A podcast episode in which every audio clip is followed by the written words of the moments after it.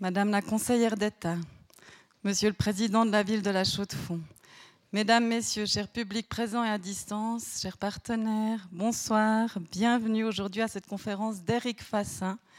C'est un honneur de recevoir dans le cadre de la Semaine neuchâteloise d'action contre le racisme un intellectuel à part, engagé dans la cité pour une société plus juste, plus égalitaire.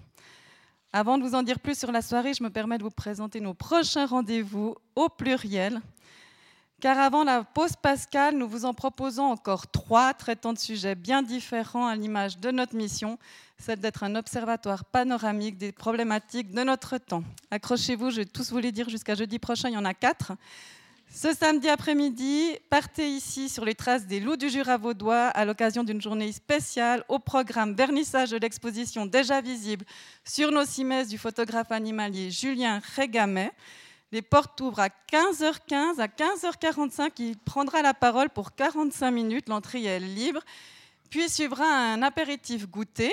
Et ensuite, on enchaîne à 17h15 avec une conférence de Jean-Marc Landry qui reviendra sur les enjeux aujourd'hui liés à cette cohabitation avec ses nouveaux voisins.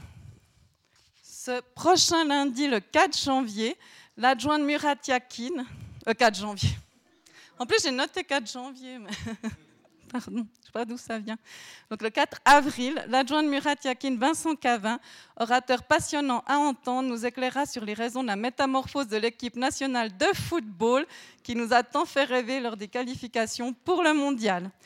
Et enfin, l'ancien astronaute et astrophysicien Claude Nicolier reviendra, non, je crois que c'est la première fois qu'il vient, viendra le 7 avril oui, reviendra pardon, le 7 avril sur ses missions réalisées dans l'espace pour intervenir sur le télescope Hubble qui a tant changé notre compréhension du cosmos.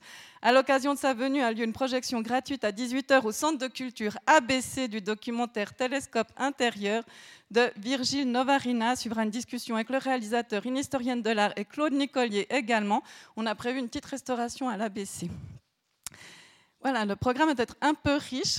Peut-être ça épuise le public. Il y avait aussi de la concurrence ce soir, mais merci d'être là quand même ici, euh, vous, cher public. Revenons à ce soir. Avant de présenter notre invité, je passe la parole à Zara Bani Sadr, coordinatrice de la SACRE. Pour rappel, la Semaine de Châteloise d'Action contre le racisme est organisée par deux organismes, le Service cantonal de cohésion multiculturelle, le COSME, qui est placé dans le département emploi et cohésion sociale dirigé par Florence Natter, dont je salue encore la présence, et le forum Tous différents, tous, différents, tous égaux. Merci beaucoup. Bonsoir à tous. Je suis très très heureuse d'être avec vous ce soir. Je remercie Marie-Léa euh, de nous accueillir. Je remercie aussi Eric euh, Fassin d'être avec nous ce soir. Euh, cet événement s'inscrit donc dans le cadre de la semaine d'action contre le racisme et cette 27e édition est consacrée au racisme systémique. Donc euh, c'est une réalité que l'on commence tout juste à considérer et aborder euh, dans l'espace public, en tout cas à Neuchâtel, et euh, que l'on commence aussi à admettre comme réalité sociale. Je me réjouis donc d'entendre avec vous Eric Fassin. Je vous souhaite, au nom du service de la cohésion multiculturelle et au nom du forum Tous différents, tous égaux, une excellente soirée. Merci. Merci beaucoup. Merci encore Zara pour ton engagement si fécond. Bravo aussi pour cette semaine châteloise d'action contre le racisme. Il y a un programme est là, vraiment toujours si foisonnant, à l'image du canton de Neuchâtel, ouvert, pluriel et si actif dans les actions pour favoriser l'intégration. Mesdames, Messieurs, me revient l'honneur de présenter notre invité, Eric Fassin. Vous êtes professeur de sociologie au département d'études de genre et de sciences politiques, un département unique en France, on l'a appris à midi à l'Université Paris 8, chercheur au laboratoire d'études de genre et de sexualité, membre senior de l'Institut universitaire de France et longtemps professeur invité à l'Université de Genève. Vous êtes aussi américaniste, comme on dit. Une partie de votre carrière a d'ailleurs été accomplie dans ce pays. Je crois que c'est là-bas, au cours des années 90, que vous avez découvert et exploré ce qui deviendra vos champs de recherche privilégiés, les questions sexuelles et raciales. Vous avez décidé au début des années 2000 de porter votre regard riche de votre expérience américaine sur la société française. Vous éditez et dirigez alors un ouvrage collectif fondateur avec votre frère Didier Fassin, médecin et sociologue, intitulé De la question sociale à la question raciale, représenter la société française aux éditions La Découverte. Donc ça a été séparé en 2006. Dans l'un des articles de cet ouvrage, vous développez déjà une pensée de l'intersectionnalité, vous interrogeant sur l'articulation entre questions sexuelles et raciales.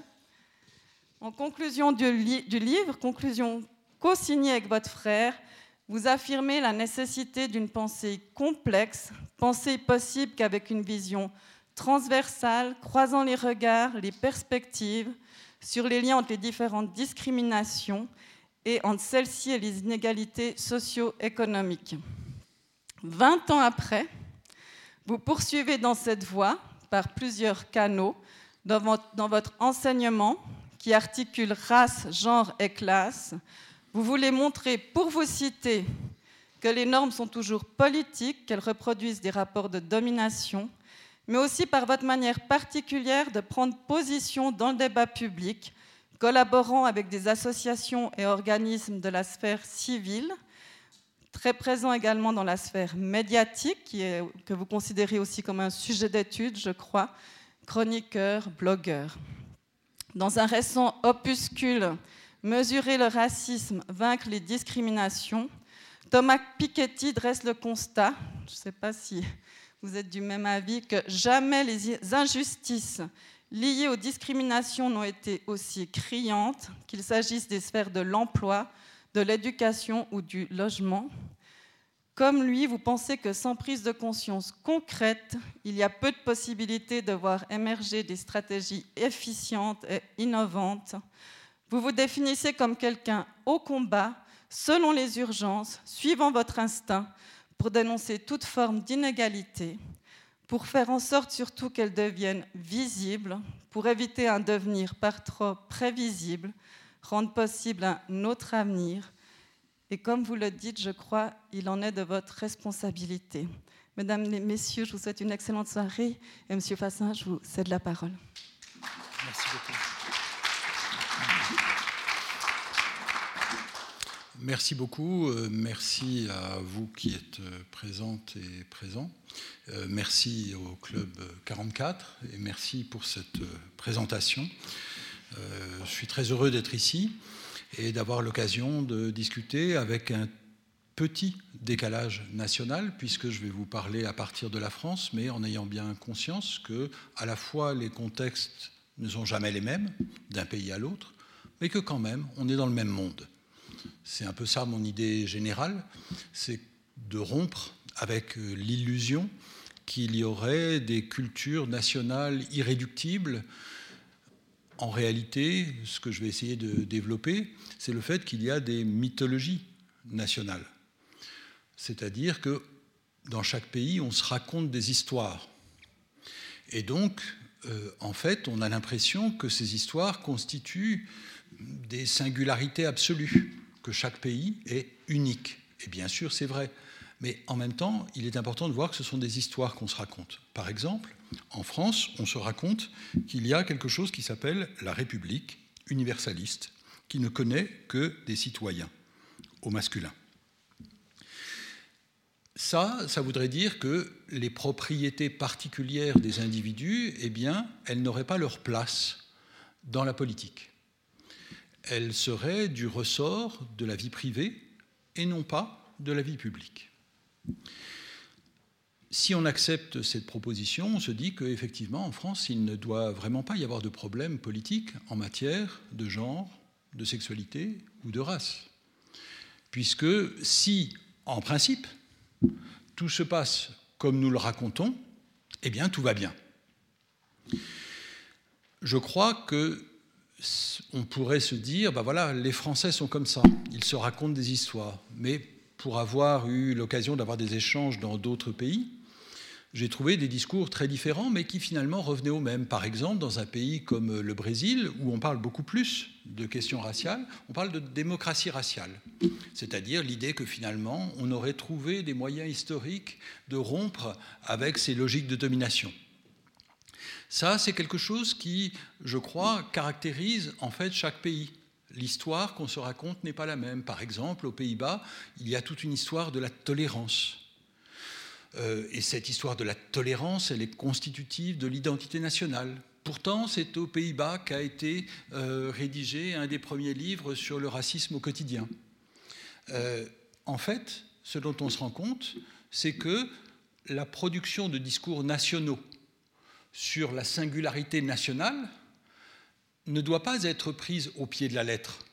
Ça n'est pas parce qu'en France, on raconte la République aveugle aux différences que c'est comme ça que ça se passe.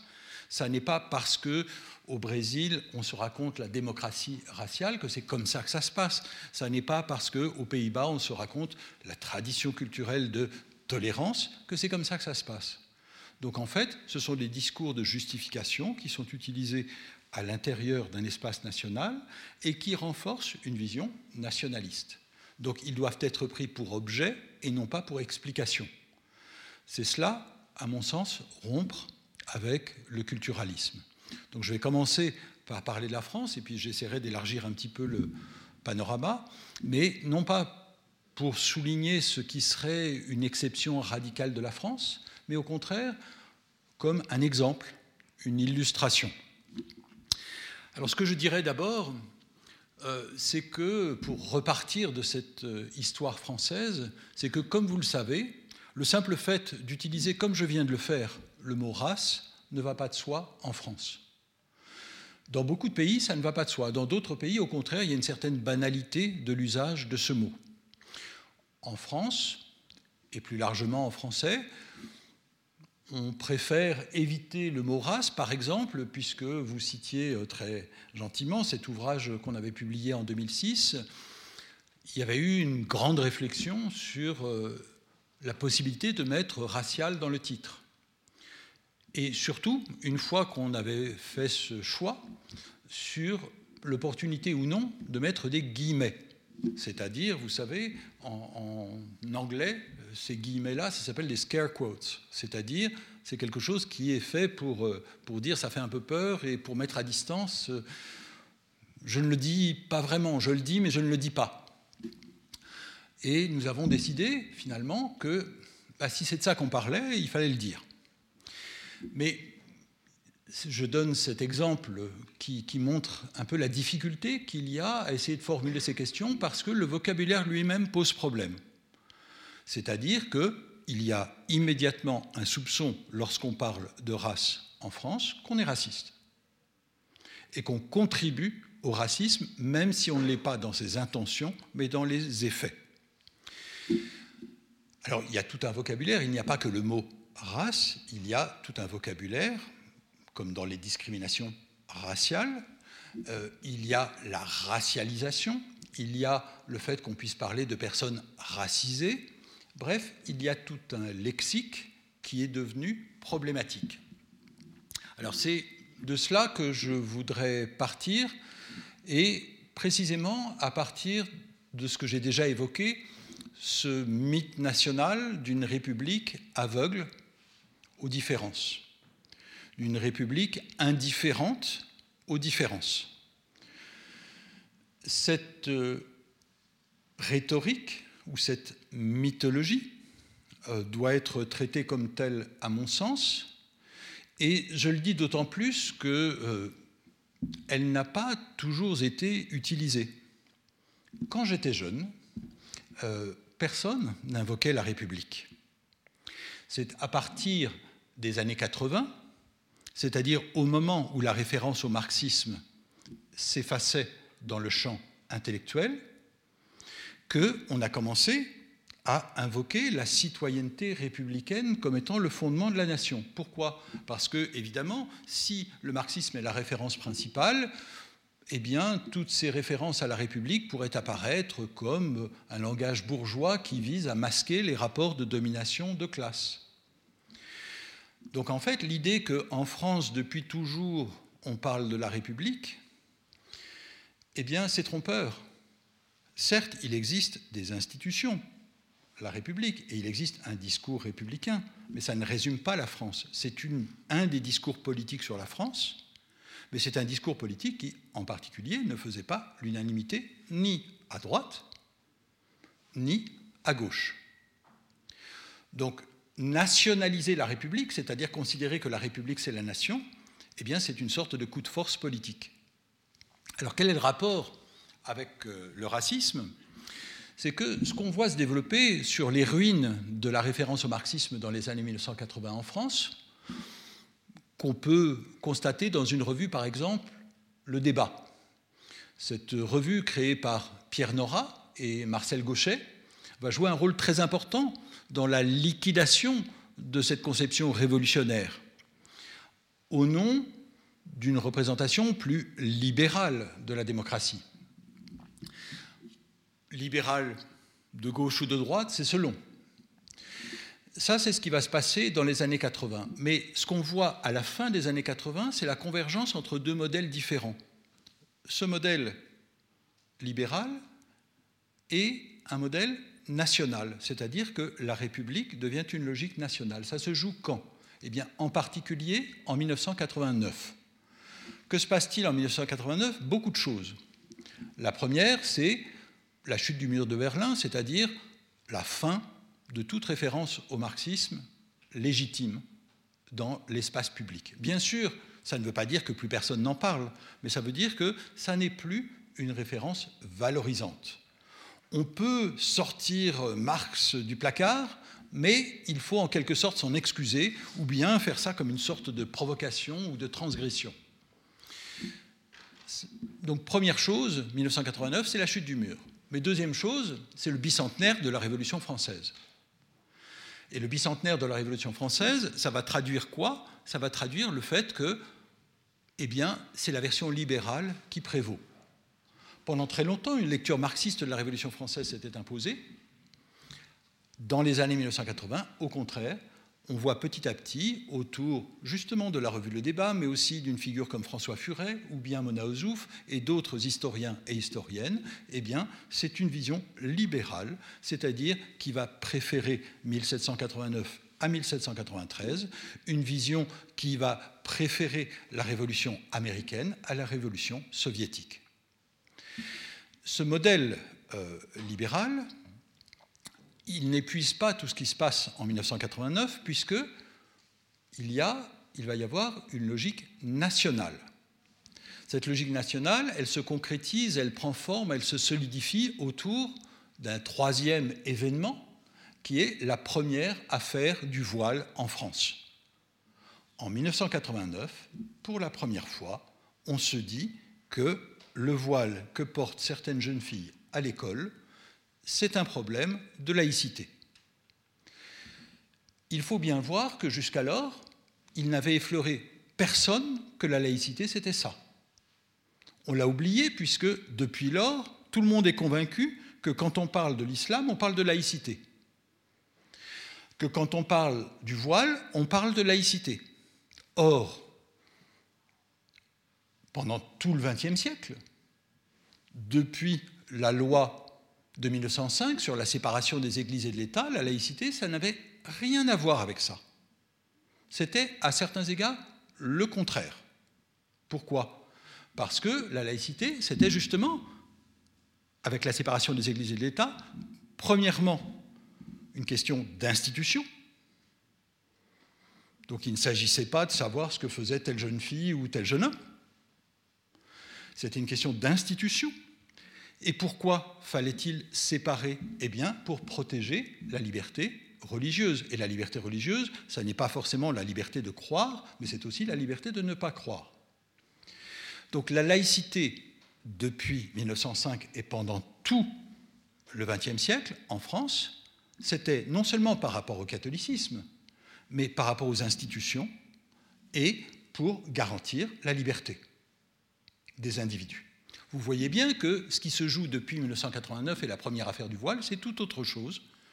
C'est, à certains égards, me semble-t-il, l'inverse. La laïcité, non seulement s'apporte sur l'islam, mais il n'est plus tant question d'institutions que d'individus, et il ne s'agit plus de liberté religieuse, mais de contrôle, de normes.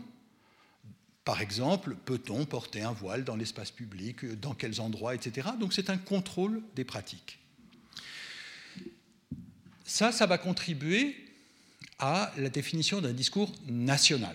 Ce discours national, libéral, républicain, avec la convergence de ces trois éléments autour de ces événements que j'ai évoqués, eh bien, cette convergence, elle euh, va permettre la formulation précisément en 1989 et précisément autour de la première affaire du voile d'un discours qui va être le nouveau discours républicain. Et ce nouveau discours républicain, il va être forgé en termes nationaux, c'est-à-dire la France, ça n'est pas l'Amérique. La France, ça n'est pas l'Amérique, ça veut dire quoi? Ça veut dire, chez nous, on sait séparer les choses. Le public, le privé. Les questions politiques et les questions intimes. Et dans les questions intimes, il y a quoi? Tout ce qui n'est pas politique, à savoir la religion, à savoir le genre, la sexualité, l'origine, la race, etc., c'est-à-dire tout ce qui particularise les individus ou qui risquerait de fragmenter la nation. C'est ça l'inquiétude. Ce discours-là, puisqu'il se constitue comme un discours national, il se constitue bien sûr par rapport à, contre le modèle ou contre-modèle états-unien qu'on appelle l'Amérique. Pour ma part, je distingue toujours explicitement l'Amérique des États-Unis, non seulement pour des raisons géographiques évidentes, mais aussi parce que les États-Unis, c'est un pays réel, alors que l'Amérique, c'est une figure de rhétorique, y compris aux États-Unis.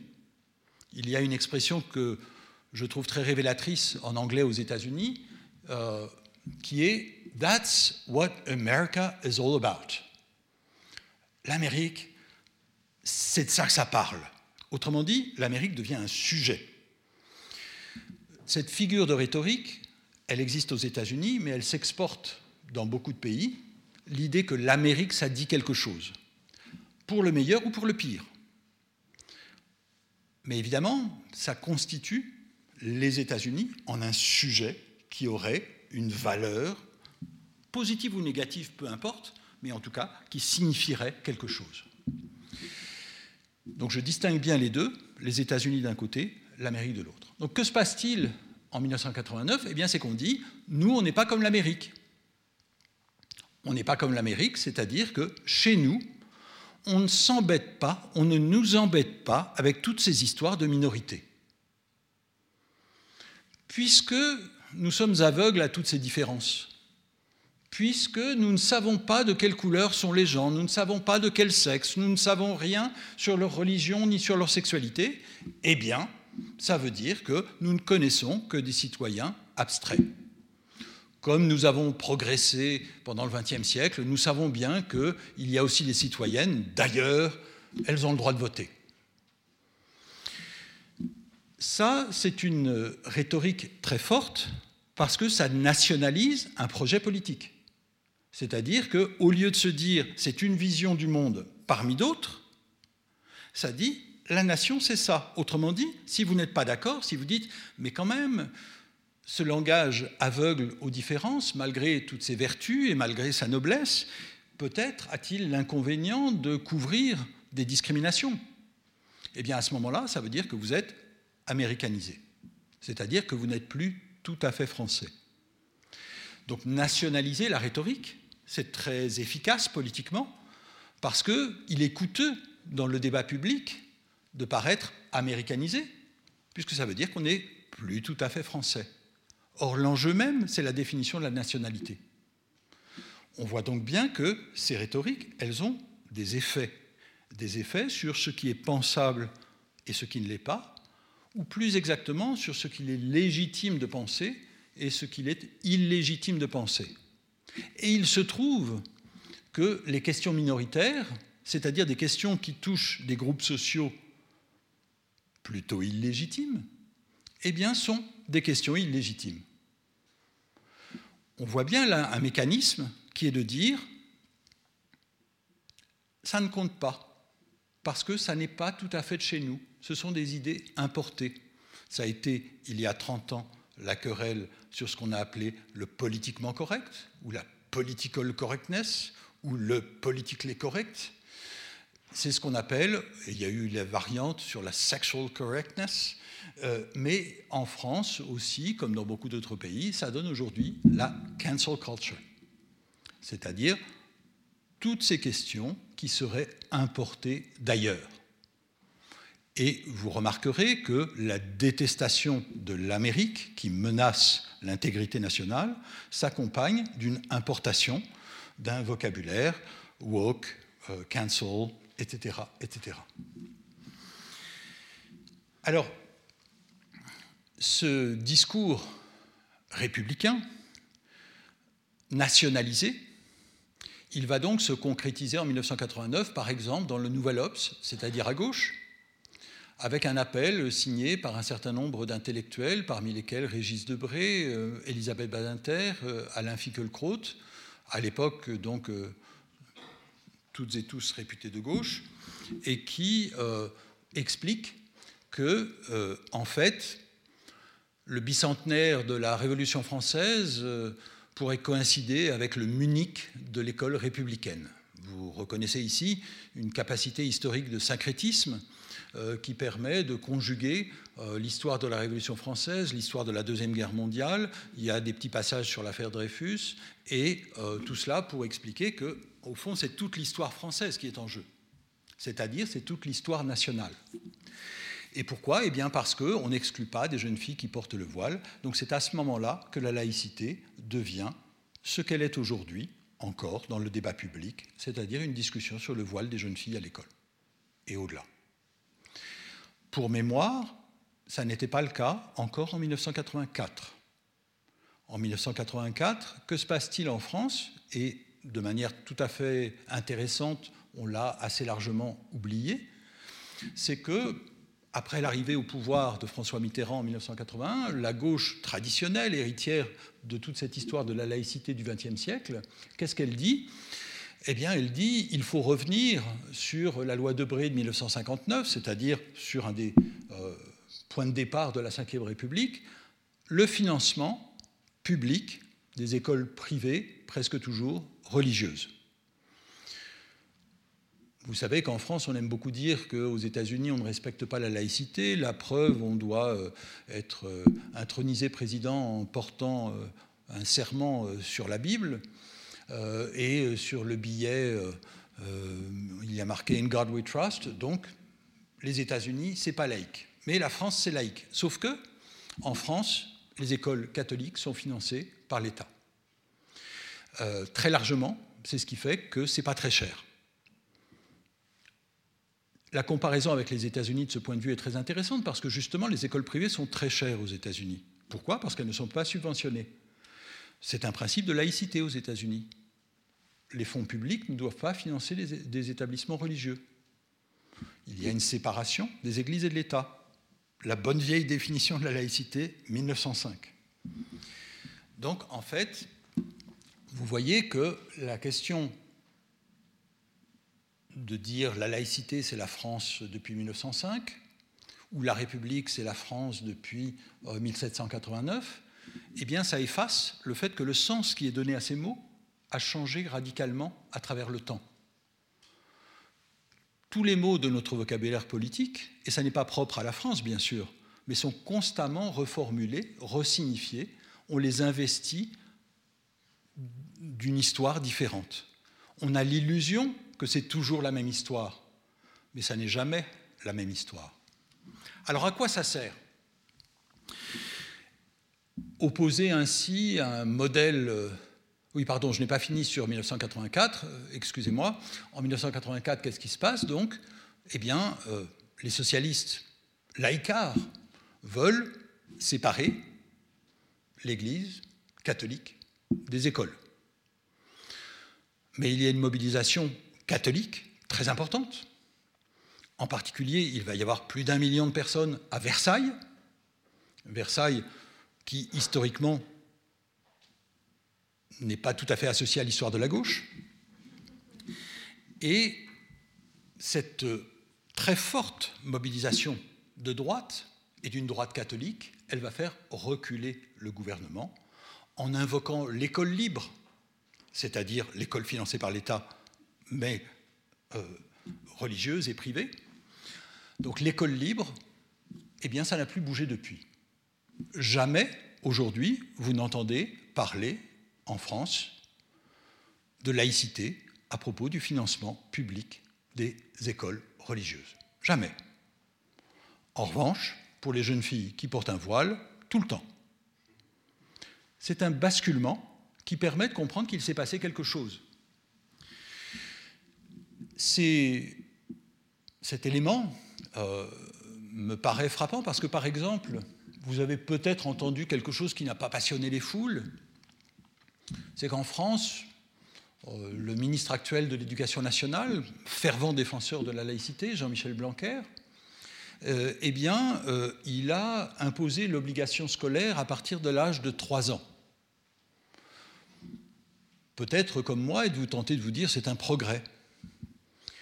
Mais en réalité, on s'aperçoit que 95% des enfants de 3 ans étaient scolarisés. Donc, à quoi ça sert? Alors que dans le même temps, on sait que plus de la moitié des enfants roms qui vivent en bidonville ne sont pas scolarisés et que l'État ne semble jamais s'en inquiéter puisqu'il refuse de poursuivre les maires qui ne respectent pas la loi euh, en refusant d'inscrire des élèves euh, des bidonvilles en prétextant de l'absence de tel ou tel document qui n'est nullement requis. Mais l'État ne poursuit jamais, il y a eu une seule poursuite et euh, le parquet bien que tous les éléments soient établis, le parquet a jugé qu'il n'y avait pas de problème et donc a demandé et obtenu un non-lieu. Donc pourquoi l'État est-il si soucieux qu'à partir de l'âge de 3 ans, les 4 ou 5% qui ne sont pas scolarisés euh, le soient enfin? Je ne sais pas. Toujours est-il qu'on sait une conséquence financière de cette loi, c'est davantage d'argent pour les écoles privées. Pourquoi? Parce que dans les municipalités où il n'y a pas d'école maternelle publique, eh bien, euh, il faut que les municipalités donnent de l'argent aux écoles privées.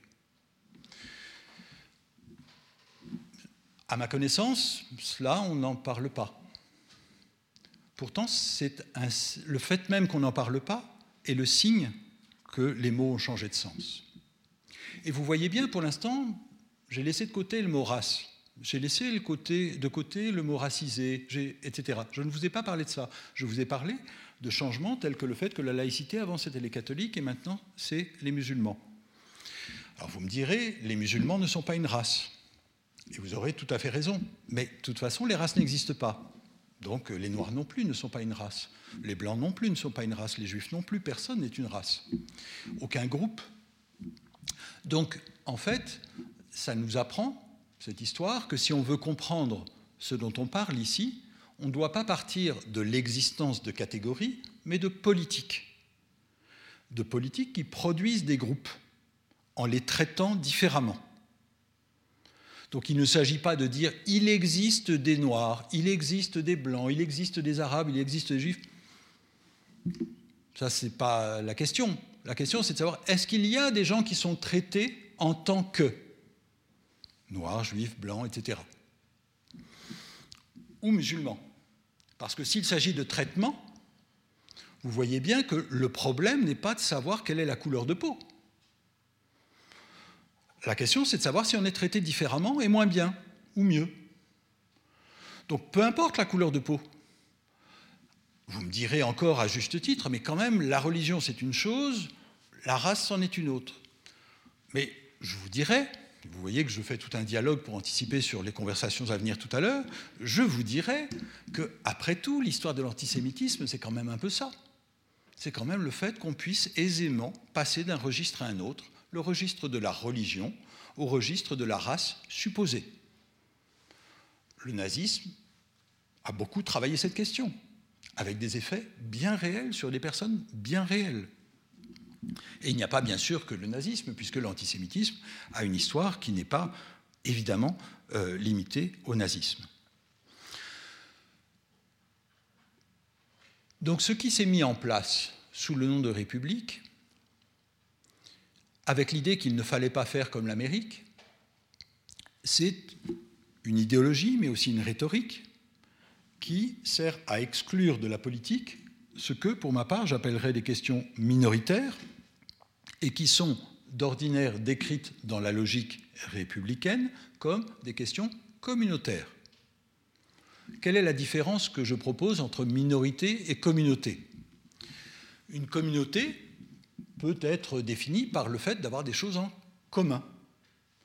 Donc on peut se dire qu'à certains égards, il existe une communauté homosexuelle. En même temps, ou bien une communauté musulmane, ou bien, etc. Ou une communauté juive, ou une communauté blanche, pourquoi pas. On peut se dire ça à certains égards.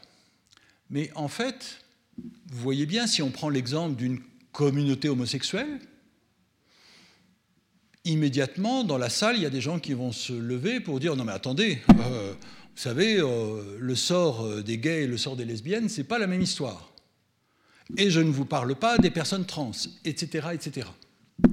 Donc en fait, est-ce qu'il existe une communauté? Ben, Ça dépend. Ça dépend des acteurs et actrices politiques qui vont faire exister l'idée qu'il y a une communauté. En revanche, ce qu'il y a qui est relativement commun et qui explique que puisse se constituer par exemple un mouvement LGBT ou LGBTQI ou etc., eh bien c'est une expérience commune. Non pas une communauté qui serait le fait d'être les mêmes, mais plutôt une expérience partagée qui est celle de la discrimination. Quel est le point commun entre toutes les personnes qu'on va appeler très provisoirement homosexuelles? C'est de savoir ce que c'est que l'homophobie à la première personne. Quel est le point commun entre toutes les femmes, malgré le fait que, bien entendu, il y a des différences de classe, des différences de couleur de peau, des différences de religion, etc. C'est qu'en gros, il y a une expérience à la première personne de ce que c'est que le sexisme. Quel est le point commun entre toutes les personnes qui appartiennent à une minorité? Eh bien, c'est de savoir ce que c'est que la discrimination, qu'elle soit sexiste, qu'elle soit raciste, qu'elle soit homophobe, qu'elle soit, etc. Donc, vous voyez, c'est à nouveau le critère du traitement le traitement, c'est donc pas une propriété de la personne, c'est une propriété de la société. Vous voyez bien le rapport avec ce qu'on disait tout à l'heure sur la laïcité qui passe aux jeunes filles voilées. C'est-à-dire qu'on se place là, non pas du tout euh, du point de vue de l'expérience de ces jeunes filles, quand on dit qu'il faut euh, préserver la laïcité de cette manière-là, mais on se place, en fait, en revendiquant le fait qu'on a le droit de traiter les gens euh, différemment. Je crois que cette bataille pour savoir si on parle de communauté ou de minorité est un enjeu politique majeur. Il n'y a pas besoin de savoir si les Noirs constituent une communauté pour pouvoir faire l'hypothèse qu'il peut y avoir un mouvement noir. Pourquoi? En France, par exemple, en 2005, se constitue un mouvement noir qui s'appelle le CRAN, le Conseil représentatif des associations noires, Beaucoup de gens ont dit, à juste titre, mais quand même, on ne peut pas mettre toutes les personnes noires dans le même sac. Il y en a qui viennent des Outre-mer, il y en a qui viennent d'Afrique, il y en a qui viennent d'ailleurs, il y en a qui sont plutôt de telle religion, d'autres de telle autre, ou qui n'en ont pas. Euh, il y en a qui sont citoyens, citoyennes euh, français, françaises, d'autres pas. Ce pas les mêmes. Comment pouvez-vous les mettre dans le même sac? Eh bien, ce qu'a fait ce mouvement politique, c'était de dire oui, oui, non, c'est bien, mais enfin quand même, quand on se fait refuser un logement ou quand on se fait refuser euh, un travail, c'est pas parce qu'on est malien ou c'est pas parce qu'on est martiniquais, euh, c'est pas parce qu'on est réunionnais ou etc. C'est parce qu'on est noir. Autrement dit, l'expérience de la discrimination, ça ne veut pas dire qu'on écoute la même musique, qu'on mange la même chose, qu'on euh, parle avec le même accent, que, etc., etc. C'est pas ça. Ça veut dire, on sait ce que c'est. Ça fait de l'écho quand on en parle. On comprend. Vous voyez bien que là, il y a deux paradigmes pour penser. Le paradigme républicain dit il n'y a que des individus et tous ces éléments-là sont des propriétés particulières.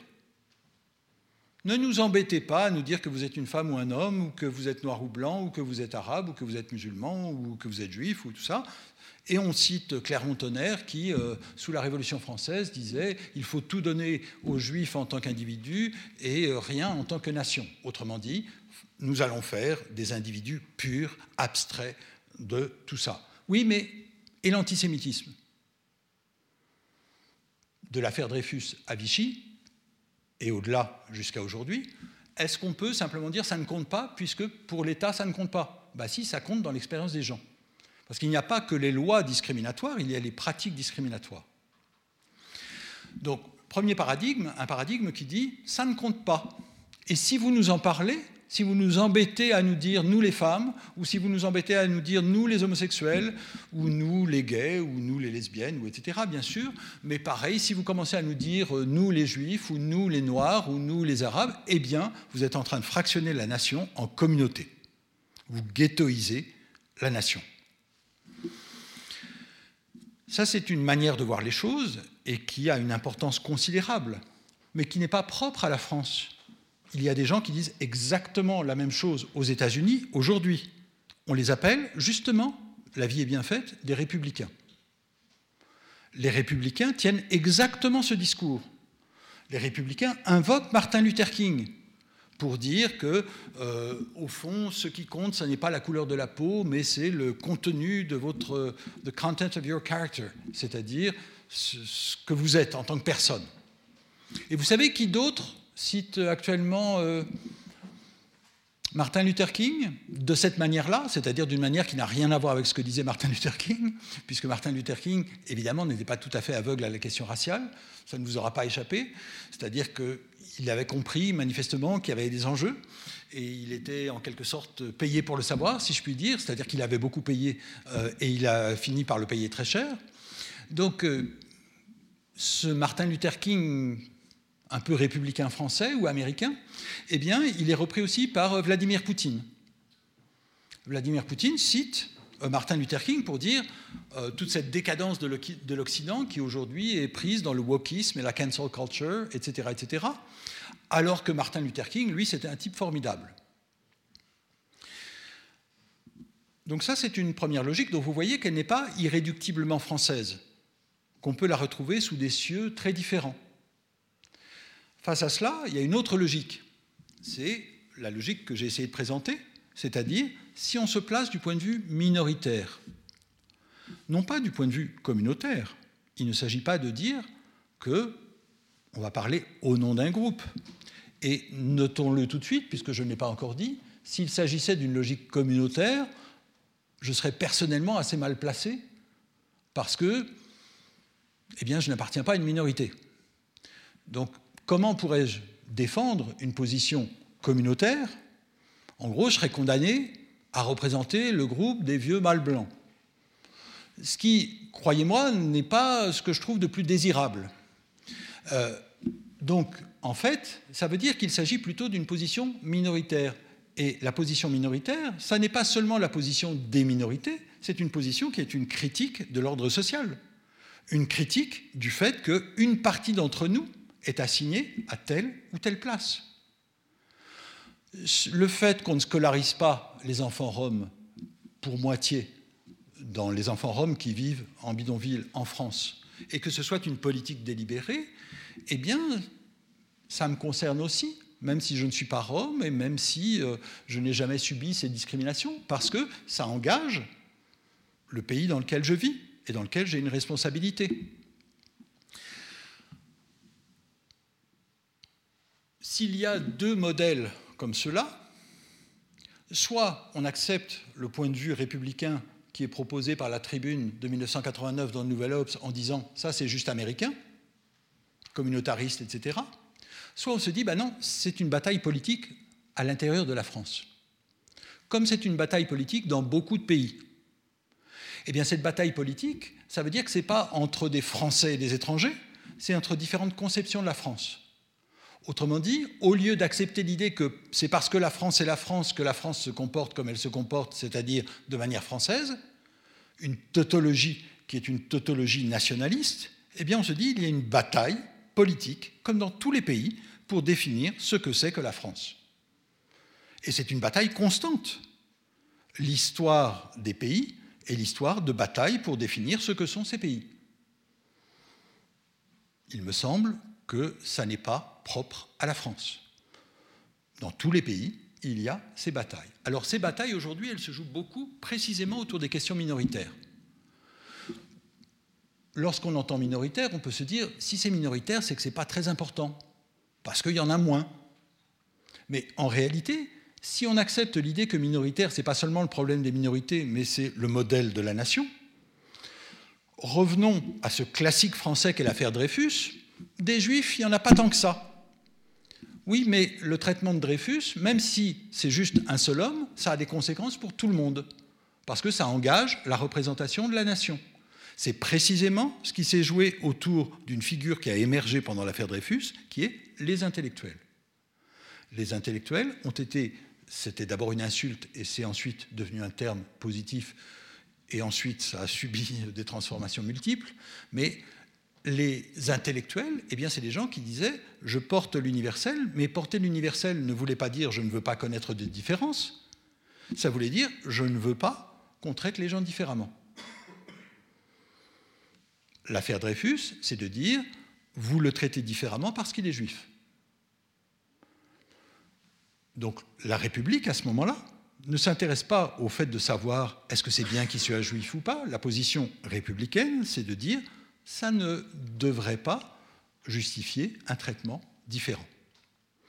Donc ce que je dis là pour l'antisémitisme vaut pour toute autre catégorie minoritaire, mais en même temps, vous voyez bien que ça ne concerne pas seulement les minorités. Tout le monde est bien d'accord pour dire que l'affaire Dreyfus, eh bien, ça constitue un modèle de, enfin, ça met en scène l'affrontement de deux modèles de la nation.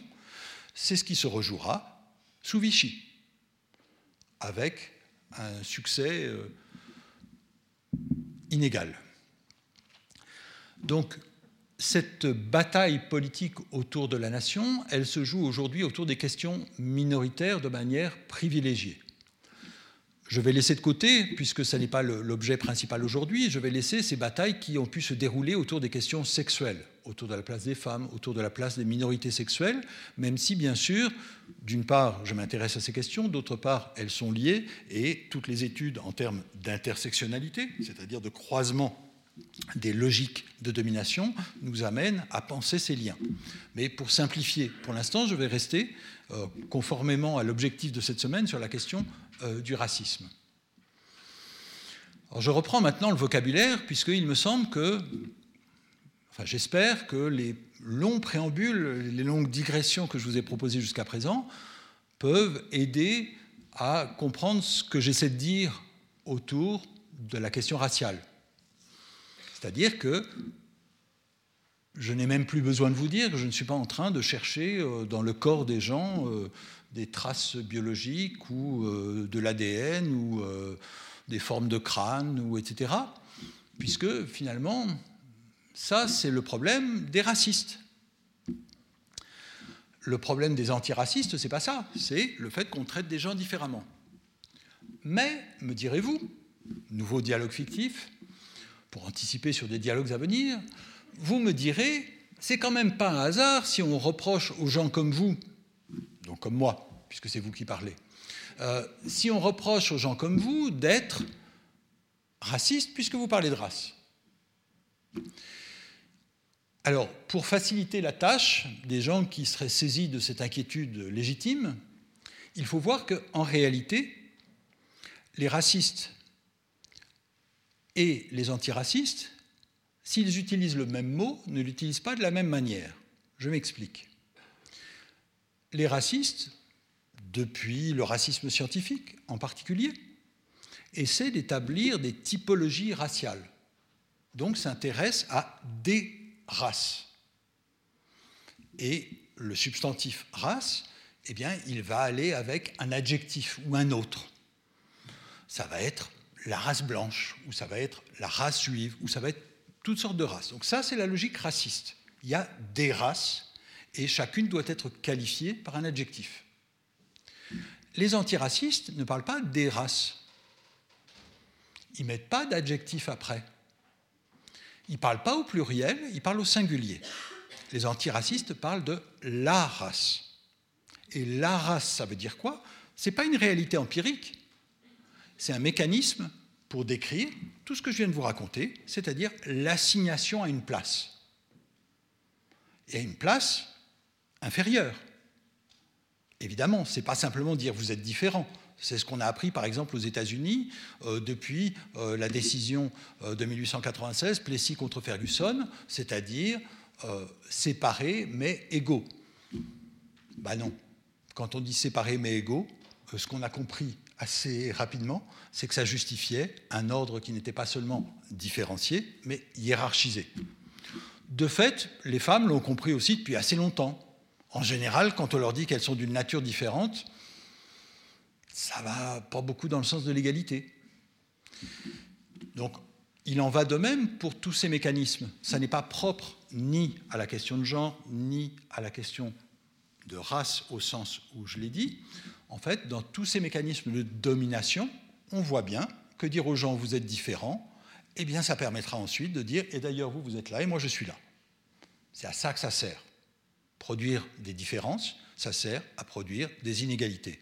Et quand on croit que les différences n'entraînent pas des inégalités, c'est qu'on dit, au fond, il n'y a pas de politique. Parce que la politique, c'est justement des rapports de pouvoir. Et les rapports de pouvoir, bah, c'est des inégalités. Donc, lorsque, aujourd'hui, on parle de la race, vous voyez bien que ça n'a rien à voir avec les races. Parce que la race, ça existe, puisque par exemple, ça peut tuer des gens. C'est un signe. En gros, on voit bien que par exemple, euh, le traitement différencié des personnes roms en France, ou le traitement différencié des jeunes de banlieue, qui sont souvent racisés, je vais revenir sur, ce mot, eh bien, euh, on voit que ça a des effets, c'est-à-dire de plus souvent se faire tuer par la police, ou de plus souvent périr dans un incendie, ou de plus souvent avoir tel ou tel. Donc, la race, ça tue. Donc, ça existe. C'est ce que dit Colette Guillaumin. Ça n'existe pas, mais quand même, ça existe. Ça n'existe pas, pourquoi? Parce qu'il n'existe pas les races. Mais en revanche, la race, c'est-à-dire le fait qu'il y a des gens qui se retrouvent en bas et qu'il y a des gens qui se retrouvent en haut, ça, tout le monde le sait bien. Alors, continuons l'inventaire du vocabulaire. Euh, j'espère que vous ne trouvez pas que c'est trop scolaire d'essayer d'expliquer les mots, mais après tout, je trouve que dans la confusion actuelle, essayer de comprendre les mots qu'on utilise n'est pas complètement inutile. Quand on parle de racisé, soit comme adjectif, une personne racisée, soit comme substantif, un ou une racisée. Qu'est-ce que ça veut dire? Alors la première chose qui est très intéressante, je trouve, c'est que contrairement à ce qu'on nous dit d'habitude, à savoir que tout ça c'est un vocabulaire importé de l'anglais, bah, racisé n'existe pas en anglais. Racisé, c'est directement, enfin c'est un terme qui, j'ai déjà cité Colette Guillaumin, qui a été forgé par euh, Colette, Colette Guillaumin, une féministe, une sociologue féministe, mais qui est aussi une sociologue qui a travaillé sur la race. Nouvelle indication du fait qu'il y a parfois des rapports entre les deux, puisque dans les deux cas, il s'agit de naturaliser les différences, c'est-à-dire de faire passer pour naturel ce qui est social et politique. C'est-à-dire un mécanisme social ordinaire, faire croire que le monde est ce qu'il est parce que c'est dans la nature des choses. Racisé, donc, ce n'est pas un mot traduit de l'anglais, pas du tout. Racisé, c'est quoi? C'est qui? Bah, les personnes sont racisées si elles subissent le racisme. Subir le racisme, ça veut dire par exemple être davantage exposé à des contrôles policiers. Donc les personnes racisées, on les reconnaît à ça. On ne les reconnaît pas à autre chose. On les reconnaît au fait que statistiquement, elles seront davantage arrêtées par la police. vous me direz, c'est pas si simple, mais quand même, il se trouve que les gens le savent. C'est-à-dire que moi, je sais par exemple que dans le métro, eh bien, même quand j'étais jeune, je ne me faisais pas contrôler. Alors maintenant, plus du tout, ce qui est presque vexant. Euh, ça, ça nous dit quelque chose sur le fait que tout ça est évident. Tout le monde le sait bien. Tout le monde a l'expérience, par exemple, en prenant le métro, de voir qu'il y a trois personnes qui, parlent, qui passent et qu'il y en a une qui se fait arrêter pour être contrôlée. Tout le monde le sait. Il suffit de prendre le métro. Et bien sûr, c'est des expériences qui se répètent, on a des témoignages, on a, euh, voilà, il y a des procès, il y a, etc. Donc tout le monde le sait. Par exemple, l'État a été contrôlé en France, a été pardon, condamné pour des contrôles au faciès. Donc l'État condamne l'État, la justice condamne la police pour des contrôles au faciès, donc pour faute lourde. Quelle est la réponse de l'État En 2016, l'État, pour justifier cela, dit euh, Bon, vous avez réussi à prouver qu'il y a des contrôles au faciès, d'accord. Puisque vous l'avez prouvé, eh bien, je vais vous dire on a raison de le faire. On a raison de le faire. Pourquoi? Parce que si on veut arrêter des étrangers en situation irrégulière, il faut bien qu'on arrête des gens qui ont des têtes d'étrangers. Ça, c'est ce que dit l'État. Autrement dit, l'État dit la race, ça existe. Ou plus exactement, l'État dit les races, ça existe, et ce faisant, l'État produit de la race. Donc est-ce que le problème, c'est les gens qui, j'en fais partie, parlent de la race, ou est-ce que c'est le, problème, c'est les gens qui pratiquent la discrimination raciale? Le président de la République en France, vous l'avez peut-être entendu, euh, eh bien, juge que les universitaires qui parlent de l'ethnicisation de la question sociale, ce qui me rappelait le titre de l'ouvrage déjà évoqué, euh, eh bien, euh, ces universitaires, ils cassent la République en deux. Autrement dit, ce qui casserait la République en deux, c'est de nommer les discriminations. Donc, il serait de l'intérêt de la République de ne pas nommer les discriminations, de peur de pousser les gens à les combattre, sans doute. Vous voyez bien que dans ce cas-là, République ne veut plus dire traiter tout le monde pareil, mais veut dire taisez-vous. Parce que bien sûr, quand le président de la République fait ça, ça s'inscrit dans une politique actuelle en France, incarnée par le président de la République au premier chef, mais portée par son ministre de l'Éducation nationale et par la ministre de l'Enseignement supérieur, donc Jean-Michel Blanquer et Frédéric Vidal, qui l'un et l'autre, ou si on prend dans l'autre sens l'une et l'autre, eh euh, disent qu'il y a un islamo-gauchisme. L'islamo-gauchisme, c'est quoi? C'est de parler d'islamophobie. Et vous avez remarqué qu'on nous dit, mais non, mais l'islamophobie, ça n'existe pas, c'est juste un truc d'islamiste. Or, si vous vous souvenez de ce que j'ai expliqué tout à l'heure sur la transformation de la laïcité, vous voyez un peu mieux ce que je veux dire par islamophobie. C'est le fait, a priori, de traiter différemment une population. Par exemple, petit détail qui personnellement m'amuse, mais qui n'est pas amusant, mais vous vous souvenez peut-être de ce groupe pittoresque qui n'avait pas mon entière sympathie. Euh, ce groupe pittoresque qu'on appelait les Omènes. Les Omènes, c'était un groupe très à droite qui se mobilisait contre le mariage pour tous et qui faisait écho, avec une ironie tout à fait intéressante, aux Fémènes. Et donc, ces hommes se mettaient torse nu. Évidemment, l'effet n'est pas tout à fait le même selon que ce sont des hommes ou des femmes qui se mettent torse nu dans la rue. Mais pour essayer de donner un peu plus de piquant à leur euh, déshabillage qui manifestement ne suffisait pas à faire rêver, eh bien, euh, ils avaient des masques. Et ce qui est très intéressant, c'est que ça, c'est en 2012-2013, enfin plutôt 2013. Comme euh, vous le savez peut-être, en 2010, il y a une loi qui a été votée en France pour interdire de se masquer le visage en public.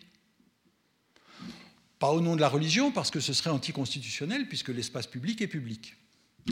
Et qu'on ne peut pas interdire les signes religieux dans l'espace public, puisqu'il y a quand même des pèlerinages. On ne va quand même pas se mettre à interdire les pèlerinages. Parce qu'on veut bien être laïque, mais quand même. Donc, on respecte la liberté religieuse des pèlerinages, mais en revanche, euh, on ne doit pas se euh, masquer le visage. Très bien. Mais évidemment, comme on est en France, il n'est jamais question dans la loi de l'islam. Il est question du fait que tout le monde doit montrer son visage. Quand les homènes manifestent, jamais ils n'ont été verbalisés. Jamais personne n'a dit on n'a pas le droit d'être masqué.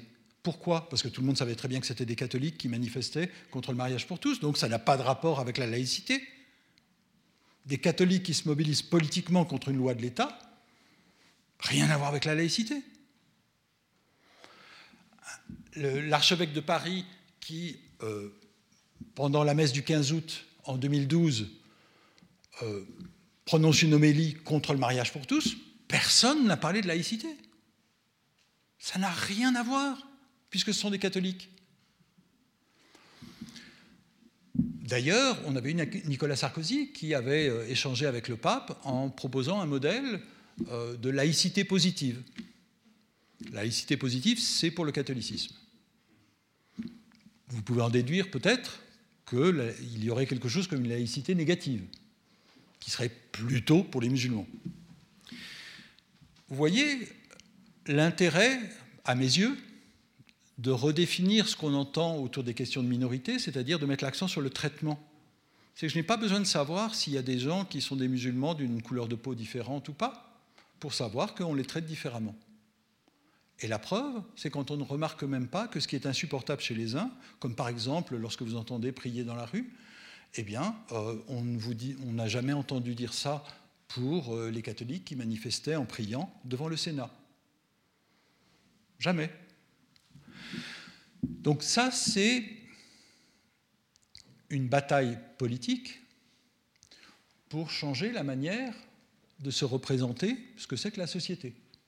Quand on dit racisé, ce qu'on dit, c'est pas du tout, il y a des races différentes, c'est on dit il y a des gens qui sont assignés à des positions différentes, c'est-à-dire subalternes.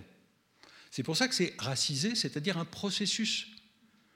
C'est pas ils sont autres, c'est on les, pour utiliser un terme euh, qui, enfin voilà, un néologisme, on les altérise. C'est pas l'altérité, c'est l'altérisation, c'est le processus. Mais vous me direz, au fond, puisque je vous ai dit qu'on ne m'embête pas dans le métro, que je parle des autres. Ben non, parce qu'en même temps, il y a un processus qui s'appelle la racialisation. Et la racialisation, c'est quoi? C'est toute la société est prise là-dedans. C'est-à-dire qu'en en fait, les gens comme moi deviennent blancs. C'est-à-dire je n'étais pas blanc a priori je deviens blanc à partir du moment où je suis bien obligé de constater que j'appartiens à une catégorie de gens qui ne va pas être traitée de la même manière que si je n'avais pas la même tête. Ça, ça me constitue en tant que blanc, que je le veuille ou non. La seule question, c'est si après, je vais le reconnaître, c'est-à-dire reconnaître le fait que bah, je suis bien obligé de savoir que je ne suis pas traité exactement pareil. Ça a des effets. Y compris que ça a des effets si je suis en train de parler de racisme. C'est-à-dire que, par exemple, si ce que je vous raconte ne vous plaît pas, vous ne vous direz pas que c'est à cause de ma couleur de peau. Vous vous direz, c'est juste un imbécile. Ce qui est beaucoup moins pénible. En fait, c'est ça l'enjeu de tout ça, c'est que la racialisation, ça affecte tout le monde. La racisation, ça affecte celles et ceux qui le payent. Mais la racialisation, c'est aussi ceux qui en ont des bénéfices. Et là, vous voyez qu'il y a une bataille depuis quelque temps autour du vocabulaire, avec par exemple l'expression de privilège blanc. Quand on parle de privilège blanc, beaucoup de gens s'évanouissent. Quand on parle de discrimination, je crois que tout le monde comprend. Donc, qu'est-ce que ça veut dire le privilège blanc? Ben, C'est la chance de ne pas subir de discrimination. On peut ne pas en parler, mais on peut aussi en parler. On peut choisir un autre mot. Très bien, on peut dire des bénéfices, ou on peut dire le salaire de la blanchité, comme euh, pour utiliser une expression du sociologue euh, W.E.B. Dubois. Le, salaire de la blanchité, c'est repris par un grand auteur, euh, un sociologue de la blanchité, de la whiteness, Rudiger, David Rudiger, qui parle justement de the wages of whiteness. On peut utiliser des vocabulaires différents, mais en tout cas, le fait est que s'il y a un coût pour certaines et certains à être traités différemment, eh bien, il y a un avantage relatif pour d'autres. La répartition des places, euh, elle a des conséquences pour tout le monde, y compris pour moi, bien sûr. Donc, c'est en ce sens-là aussi que ça me concerne. Ça ne me concerne pas parce que je le subis, mais aussi parce que j'en bénéficie. Et je le dis, comme vous le rappeliez tout à l'heure dans la présentation, non pas avec un sentiment de culpabilité, mais avec un sentiment de responsabilité. C'est-à-dire, si les gens qui sont dans ma position se taisent là-dessus, ça veut dire qu'on laisse le soin de protester seulement aux personnes qui subissent. Il me paraît donc important que, en gros, on se dise que cette inégalité, ces assignations, ces discriminations, ça ne concerne pas seulement les personnes qui les subissent. En tout cas, je revendique l'idée que ça me concerne, même si je ne les subis pas, qu'il s'agisse de discrimination de genre, de discrimination sexuelle, de discrimination raciale, de discrimination religieuse. Le fait que je ne les subisse pas ne veut pas dire que je ne suis pas concerné. Alors, maintenant, puisque cette semaine vous êtes amené à parler beaucoup de racisme systémique, je voudrais revenir sur cette expression. D'autant plus que ça fait partie, c'est un peu comme le privilège blanc, des choses qui rendent les gens un peu fous. Donc, je prends un certain plaisir à en parler. Euh, le racisme systémique, ça veut dire quoi? Alors, en ce moment, c'est assez drôle, beaucoup de gens qui euh, se mobilisent très fortement contre tous ces nouveaux vocabulaires, tout ce lexique, euh, toutes ces théories, toutes ces références, etc avec donc les histoires de cancel culture, de wokisme, mais aussi d'études postcoloniales, décoloniales. Alors il parle de postcolonialisme, mais aussi de décolonialisme, qui ne sont pas du tout des termes utilisés, etc. Euh, etc. les gens qui se... ou l'intersectionnalité, bientôt on va dire l'intersectionnalisme, etc. Toutes ces mobilisations euh, contre ce vocabulaire, elles sont intéressantes parce qu'elles reposent sur une incompréhension radicale. Mais ce n'est pas que les gens soient des imbéciles, c'est qu'ils ne veulent pas comprendre. En fait, je crois qu'il faut postuler l'intelligence des conservateurs à titre d'hypothèse scientifique, euh, c'est-à-dire qu'il y a une volonté euh, de leur part de ne pas comprendre, c'est-à-dire de rendre incompréhensible ce que, pour ma part, j'ai essayé de rendre compréhensible. Parce qu'il y a un enjeu politique pour savoir si on comprend ou pas ces questions. Donc pour ma part, j'essaie d'être le plus clair possible, parce que je crois que ça peut avoir des effets. Mais évidemment, les gens qui rendent ça le plus obscur possible, ils ont exactement la même démarche, c'est-à-dire qu'ils pensent que ça peut avoir des effets. Mais ils n'ont pas le même objectif. Donc, tous ces gens qui critiquent tout ce vocabulaire l'utilisent à tort et à travers, à commencer par euh, euh, nos gouvernants qui parlent par exemple de discours racisés alors qu'il n'y a pas des discours racisés, il y a des personnes racisées, mais il n'y a pas des discours racisés. Ou bien qui parlent, qui dénoncent le fait qu'on parle de racisme systématique. Maintenant, ce n'est pas du racisme systématique, c'est du racisme systémique. Quelle est la différence? Bah, Si on veut parler des violences policières, si on parlait de racisme systématique, ça voudrait dire qu'à tous les coups, les flics tabasseraient les gens. C'est pas comme ça. Systémique, ça veut dire structurel. Autrement dit, c'est pas seulement individuel. Si vous voyez bien qu'il y a un enjeu autour, par exemple, de la notion de bavure policière. Si vous dites bavure policière, ça veut dire qu'il y a un type qui a dérapé. C'est pas de chance. Mais si en revanche vous dites quand même, ça se répète, ça prend les mêmes formes, les gens sont jamais punis, d'ailleurs certains sont promus, et on nous dit qu'il n'y a pas de problème. Eh bien là, ça veut dire qu'il y a une logique structurelle qui est à l'œuvre en fait, c'est quelque chose qu'on comprend assez bien, par exemple, en reprenant l'exemple du sexisme. Le sexisme, comme vous le savez, il n'y a pas besoin d'être misogyne.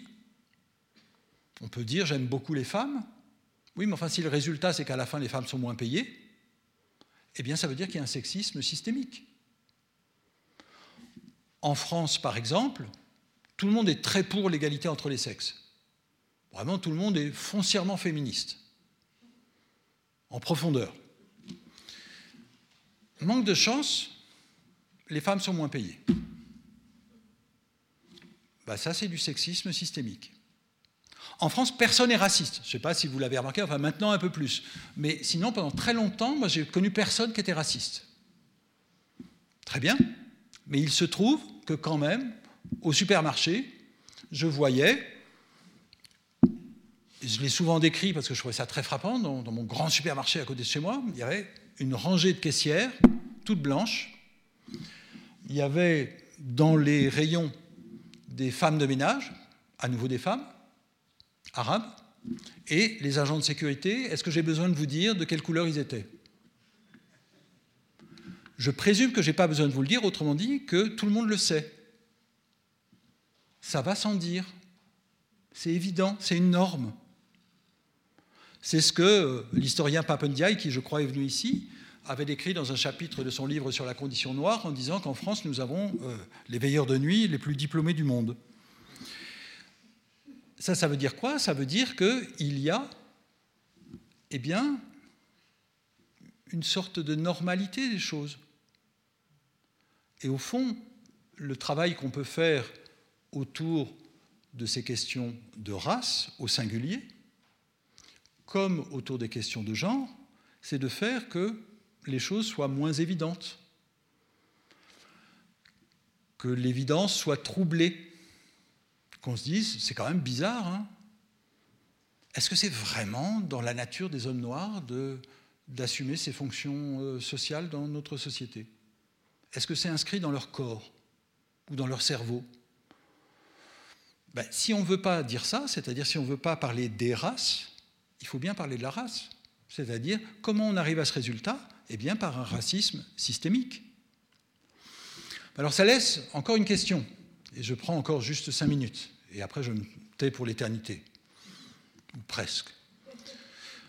Vous aurez remarqué que j'ai déjà introduit la conversation à l'intérieur de ce que je raconte, ce qui permet de dire que même s'il n'y a pas le temps pour la conversation, promis, je ne ferai pas ça, promis.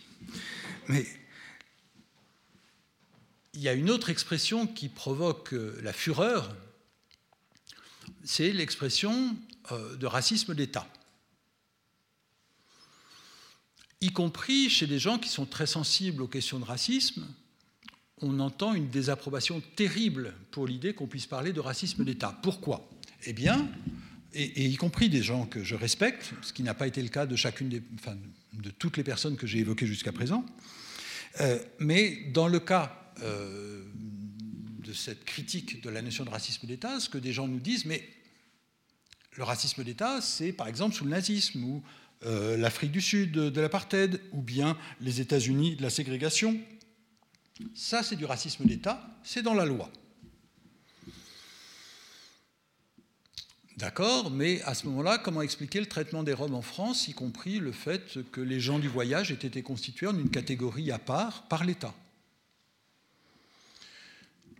Ça veut bien dire qu'il y a une politique d'État. Par exemple, lorsque le ministre devenu Premier ministre Manuel Valls a été poursuivi pour ses propos sur les Roms, quelle a été sa réponse pour échapper aux poursuites judiciaires C'était de dire mais c'est la politique de l'État. Bien sûr, quand l'ONU a dit que la France avait une politique raciste à l'égard des Roms, la réponse de ce même État français a été de dire mais non, on n'a pas de politique à l'égard des Roms. Donc l'argument changeait de sens, évidemment. Mais en tout cas, ce qui permettait d'échapper à la justice française, c'était de dire c'est la politique de l'État. Donc nous avons une politique à l'égard d'un groupe ethnique, c'est-à-dire non pas d'une nationalité, mais de quelque chose qui n'existe pas pour la France. Donc, dans ce cas-là, on peut peut-être parler de racisme d'État. Mais aussi, lorsque l'État justifie les contrôles au faciès en disant bah, quand même, les Noirs et les Arabes, ils ressemblent plus à des étrangers. Bah, si ça, c'est pas du racisme d'État, c'est que l'État institue la race en faisant cela. Il dit il y a des gens qui ont des têtes de Français et il y a des gens qui n'ont peut-être pas des têtes de Français. Donc nous avons inégalement des têtes de Français. Ça, c'est du racisme d'État, me semble-t-il. Alors on peut l'appeler autrement. On peut parler de politique de racialisation, on peut, avoir tous les vocabulaires qu'on veut. Enfin, en tout cas, ça a des rapports avec l'État. Et ce n'est pas simplement que l'État, comme toute institution, est raciste, etc., mais c'est qu'il contribue à cette politique. Donc, en fait, ce qui me paraît intéressant, c'est qu'il y a une telle focalisation sur l'idée que l'État est très propre sur ces sujets. Or, l'État est condamné par l'État. Le défenseur des droits n'arrête pas, euh, depuis des années, de condamner des politiques discriminatoires des politiques discriminatoires, puisque le défenseur des droits ne parle pas des citoyens, il parle des pouvoirs publics. Donc en fait, si on ne veut pas entendre parler de racisme d'État, c'est parce qu'on veut croire, on veut continuer de croire qu'il y a une catégorie de gens qui sont les racistes, mais qu'à part ça, il n'y a pas de problème. Et s'il y a une catégorie d'État, euh, pardon, s'il y a une catégorie de gens qui sont des racistes, bah, ceux-là, ils votent pour Éric Zemmour, et donc tout va bien, parce que c'est une minorité. Mais si on se place, non pas du point de vue de est-ce que une telle ou un tel est raciste ou pas, mais si on se place du point de vue des effets sur les personnes. C'est-à-dire si on ne demande pas est-ce que moi je suis raciste, mais est-ce que telle personne subit le racisme C'est-à-dire subit des discriminations raciales. Si on change le point de vue, non pas pour savoir si je suis un type sympa, mais pour savoir si la personne qui me trouve sympa ou pas subit parfois des traitements différenciés et inégaux. Eh bien, à ce moment-là, on change complètement de définition du racisme. Parce que là, on n'est plus en train de s'intéresser à ce qu'il y a dans ma tête, mais à ce qu'il y a dans l'expérience de la personne. Donc on a changé de point de vue. On n'est plus en train de se dire êtes-vous raciste, mais subissez-vous le racisme. Ce n'est pas la même question. Mais vous voyez bien qu'à ce moment-là, on ne peut plus se contenter de dire qu'il y a des racistes, un petit groupe de gens pas sympas et qu'on va éviter euh, pendant les soirées. On est obligé de se dire, en fait, c'est un problème structurel, c'est un problème systémique, qui déborde largement des intentions et des idéologies. On comprend pourquoi ça suscite des tempêtes parce qu'au lieu de se dire assez tranquillement, oui, il y a tant de pourcents de la population qui est vraiment pas sympa et qui va voter pour Zemmour et pour Marine Le Pen, etc., au lieu de se dire ça, eh bien, on est amené à se dire, en fait, c'est un problème qui nous concerne, puisque c'est un problème qui a à voir avec l'organisation de la société, avec le fonctionnement de l'État. Bref, c'est nous. Ça ne veut pas dire que nous sommes des racistes, ça peu importe, puisque ce n'est pas la question mais que nous participons d'un système qui produit des traitements inégaux, qui assignent des gens à des places différentes et inégales. Dernière remarque, une autre expression qui rend les gens fous, c'est racisme anti-blanc. Pour ma part, euh, mon, ma plus grande célébrité repose sur le fait d'avoir fait une toute petite vidéo où j'ai dit quelques banalités sur le fait que le racisme anti-blanc n'existe pas pour les sciences sociales. Et euh, c'était pour des médias français, France Culture et France Info, et ça a énormément circulé. J'ai été attaqué par plein de gens, euh, de Marine Le Pen à Éric Zemmour, trois ans plus tard, etc. Donc, et avec des menaces, avec des etc. je me dis pourquoi, sachant que, franchement, je trouve que je n'ai pas inventé la poudre. C'est-à-dire, j'ai dit le sens commun des sciences sociales. C'est-à-dire, vous cherchez dans une base de données de sciences sociales, il n'y a pas d'article sur le racisme anti-blanc. C'est ça qui permet de dire que ça n'existe pas pour les sciences sociales.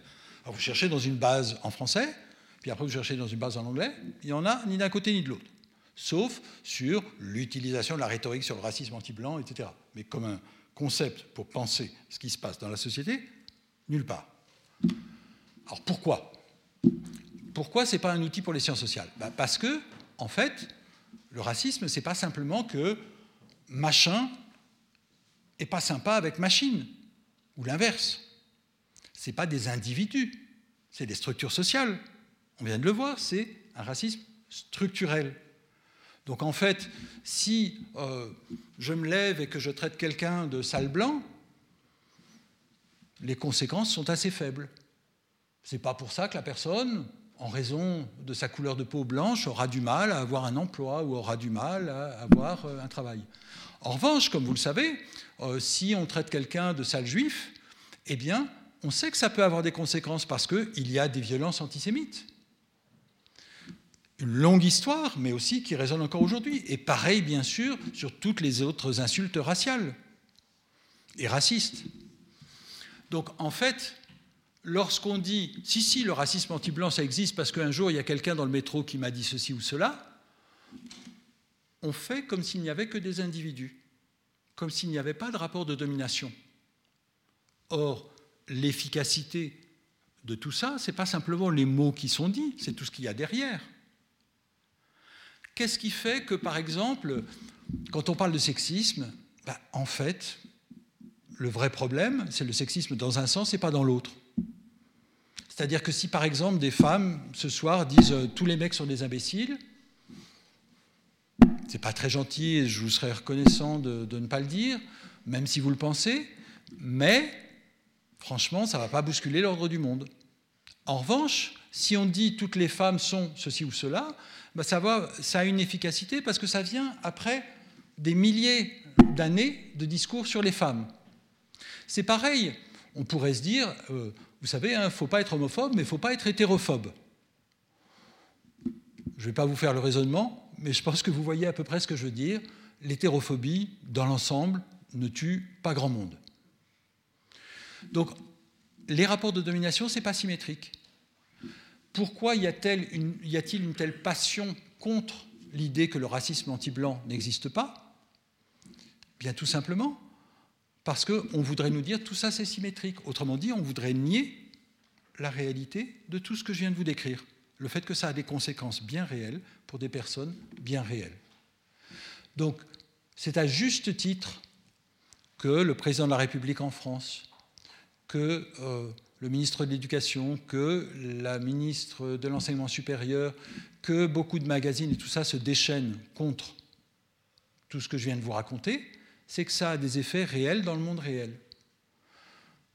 Et ça a des effets réels parce que, en fait, ce n'est pas juste des concepts abstraits, c'est la réalité de l'expérience que tout le monde connaît, c'est-à-dire nous ne sommes pas toutes et tous traités également.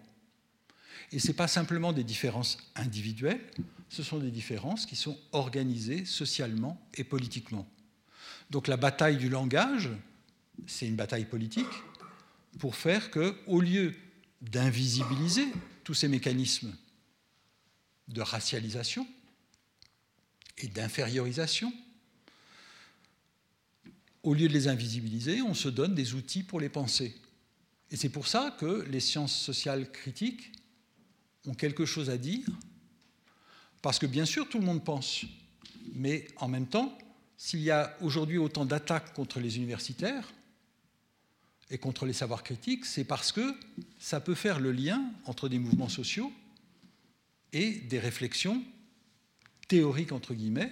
J'espère que vous aurez compris que, de mon point de vue, la théorie, ça n'a rien d'abstrait, c'est des mots pour essayer de comprendre ce qui nous concerne toutes et tous. Je vous remercie beaucoup.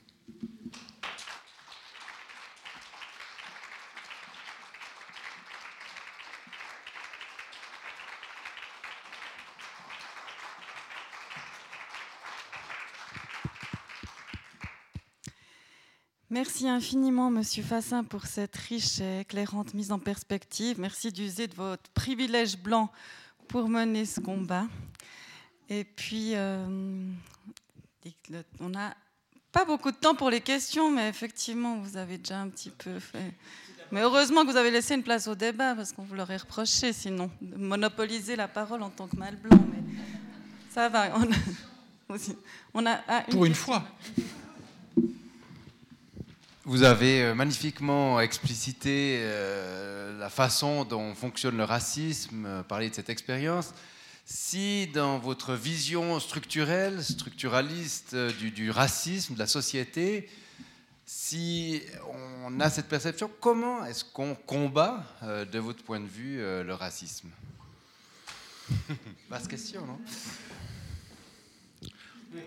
Ben, D'abord, on le fait chacune et chacun à sa place. Pas tout seul, bien sûr, mais à partir de l'endroit où on est.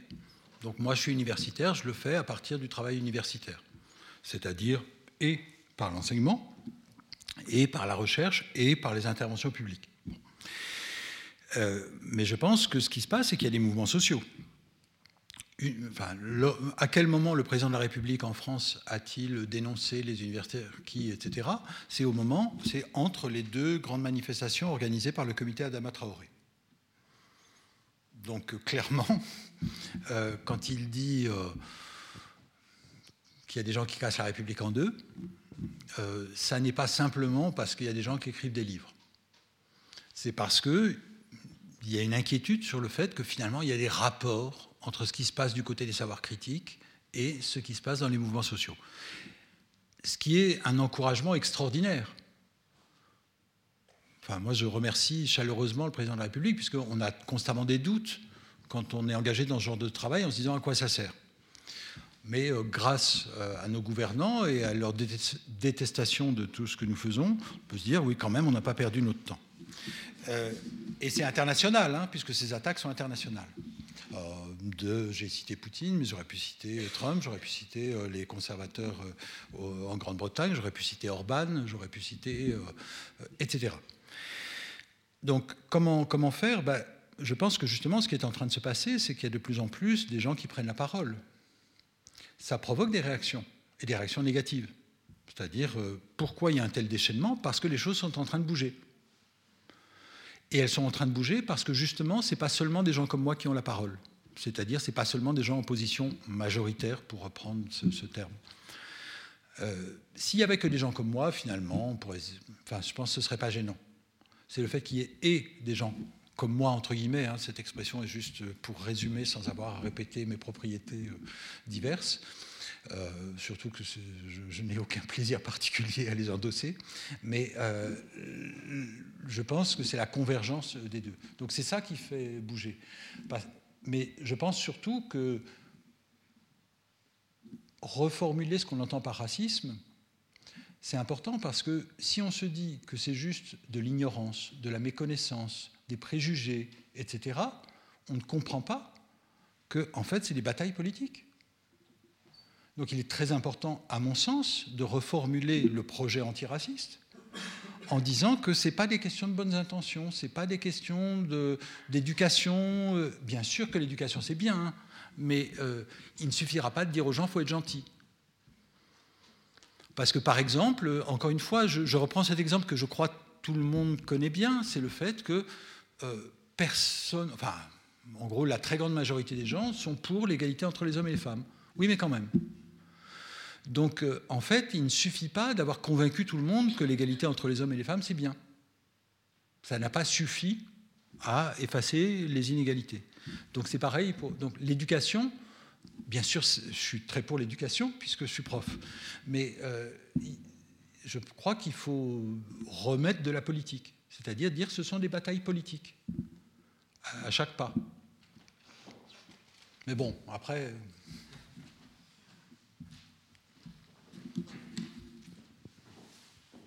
Merci. Euh, qu'est-ce que vous répondriez euh, aux personnes euh, donc, qui dénoncent l'islamo-gauchisme dans les universités? Et un de leurs arguments, c'est de dire en fait que certains chercheurs en sciences sociales ne font plus la différence entre militantisme et, et, approche scientifique, donc le militantisme avec toute la subjectivité que ça comporte, alors que la science doit être objective. Qu'est-ce que vous leur répondez? Alors, excellente question qui m'arrange bien parce que ça me permet de dire quelque chose que j'ai envie de dire je suis avec une collègue, Caroline Ibos, en train de terminer un livre qui s'appelle La savante et le politique. Euh, vous reconnaissez sans doute peut-être le petit décalage par rapport au titre en français de l'ouvrage de Max Weber, Le savant et le politique. Et comme vous le savez euh, sans doute, même si la France est un pays où particulièrement on revendique ça, on nous dit, Max Weber nous a dit euh, qu'il y avait la neutralité axiologique. Je pense que très peu de gens sur Terre comprennent le mot axiologique, mais ça fait partie de l'efficacité de cette expression, puisqu'on se dit ça doit être de la science puisque je ne comprends pas. Euh, or, ça n'est pas une expression de Max Weber. Euh, c'est une traduction française. Euh, bon, enfin, il y a toute une histoire de ça. Bon. Donc, en fait, et y compris dans Le savant et le politique, qui n'est pas un livre de Max Weber, parce qu'il n'a pas publié de livre qui s'appelle Le savant et le politique. Il a publié deux conférences dans deux fascicules distincts qui ont été en France en 1959 réunis en un volume qu'on a appelé Le savant et le politique. Autrement dit, plus c'est savant, moins c'est politique, moins c'est euh, savant, euh, plus c'est politique. Euh, donc, la première réponse, c'est ça. C'est-à-dire, c'est de dire, non, Weber dit pas ça. Alors après, on dit oui, mais Bourdieu dit ça, euh, l'autonomie et tout ça. Et alors après, les gens sont sophistiqués, ils disent oui, mais à la fin de sa vie, Bourdieu il disait pas ça, etc. non, mais même dès le début de sa vie, il disait pas ça, parce que l'autonomie, c'est l'autonomie du champ. Le champ est un lieu de bataille politique, etc. donc Bourdieu non plus. je vais vite, hein, mais il y a une démonstration longue, euh, mais c'est juste pour euh, résumer. Mais après, en fait, il y a toutes ces histoires d'épistémologie féministe les épistémologies féministes, ça nous dit quoi? Ça nous dit que le point de vue n'est pas indifférent, pour dire vite. Euh, c'est-à-dire que, euh, en fait, si la science est entièrement pratiquée par des hommes blancs, par exemple, bah, ça ne donnera pas tout à fait la même chose que si la science n'est pas pratiquée par tout le monde euh, différemment. En gros, les gens verront un peu des choses différentes, etc. Alors on va lui dire, c'est de la subjectivité et pas de l'objectivité. Ben non, parce que l'argument de l'épistémologie féministe, c'est de dire c'est l'objectivité forte, c'est-à-dire qui est consciente du fait qu'elle a un point de vue. Et il me semble que ça pourrait assez facilement devenir du bon sens. C'est-à-dire que l'idée que, évidemment, euh, bah, tout le monde ne pense pas la même chose parce que. Euh, enfin, ne voient pas les mêmes choses et qu'on ne s'intéresse pas aux mêmes questions, que, etc. Bon. Mais au-delà de tout ça, admettons qu'on n'ait pas envie de s'intéresser à l'épistémologie. Euh, mais il y a quand même un truc assez simple, c'est que les représentations du monde social sont toujours des enjeux politiques. Donc il n'y a pas de représentation neutre. Par exemple, est-ce que, si, jamais ça vous intéresse, on, fait de la pédagogie en ce moment, on a un, un abécédaire des savoirs critiques qui est diffusé par Mediapart, mais aussi sur Instagram, pour parler aux jeunes. Euh, puisque les jeunes vont sur Instagram et donc euh, moi j'y vais pas, mais euh, il paraît que les jeunes vont sur Instagram, donc on fait des petites capsules, des reels, j'ai appris le mot reel, qui durent 50 secondes, et donc on explique des mots en 50 secondes. Bon, donc il y a deux jours ou hier, je sais plus, puisqu'on publie une lettre à la fois, donc il y a neutralité axiologique. Donc bon, mais Qu'est-ce que ça veut dire? Bah, Ça veut dire que, euh, et c'est accessible gratuitement puisque c'est dans le club de Mediapart, hein. euh, si ça vous amuse, il y a plein de mots rigolos. Euh, cancel culture, blanchité, il va y avoir bientôt savoir trans, etc. Il y aura même wokisme à la fin, pour vous dire. donc tous les, tous les mots sympas qu'on a envie de, mieux connaître. Donc je pense que le fond de l'affaire, c'est que il n'y a pas de représentation neutre du monde. Donc par exemple, on va dire, si vous parlez de race, c'est idéologique. Oui, mais si vous n'en parlez pas, aussi.